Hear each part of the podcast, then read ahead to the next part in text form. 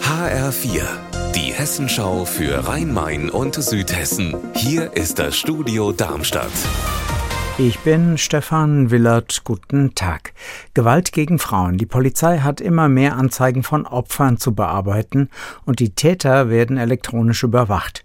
Heute haben Hessens Ministerpräsident Boris Rhein und Justizminister Roman Posek die gemeinsame elektronische Überwachungsstelle in der JVA Weiterstadt besucht. HR-Reporter Mike Markloff in der JVA in Weiterstadt. Wie viele Gewalttäter müssen da überwacht werden? Aktuell tragen 170 Menschen in Deutschland eine Fußfessel. Es kommt im Monat im Schnitt zu etwa 1000 Alarmen, wo also ein Gerät einen Verstoß meldet, dass sich eine Person beispielsweise in einer verbotenen Zone aufhält, etwa zu nahe am Haus der Ex-Partnerin ist. Aber bei diesen 1000 Alarmen kommt es nur zu 30 Polizeieinsätzen.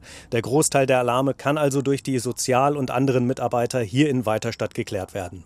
Wie wird denn das System bewertet? Hilft es den bedrohten Frauen? Was sagt der Justizminister?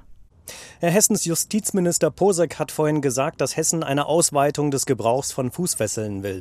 Vorbild ist dabei Spanien, da tragen über 7000 Personen eine Fußfessel. Und zwar bekommen Opfer und Täter einen Sender und das Opfer schafft damit quasi eine eigene Verbotszone um sich herum. Kommt dann der Täter mit seiner Fußfessel in die Nähe, schlagen beide Geräte Alarm und die Behörden werden verständigt hat ein Mitarbeiter der Stadt Raunheim eine Millionensumme kassiert als Provision für den Verkauf stadteigener Grundstücke? Die Stadtverordnetenversammlung in Raunheim fordert jetzt Geld zurück von dem Angestellten der Stadtverwaltung. HR-Reporter Volker Siefert, wie wird das juristisch gewertet? Die Stadtverordneten sagen, das Geld steht dem Mitarbeiter gar nicht zu, er werde ja schon für seinen Job bezahlt. Bürgermeister David Rendel, SPD, sagt, er darf aus rechtlichen Gründen das Geld nicht zurückfordern, will sogar gegen den Beschluss klagen. Unser Wetter in Rhein-Main und Südhessen. In Südhessen wechseln sich Sonne und Wolken am Nachmittag ab. Die Temperatur in Usingen im Taunus bei 19 Grad. Die Vorhersage für morgen fürs Rhein-Main-Gebiet: Sonne, Wolken, Regen, immer wieder abwechselnd.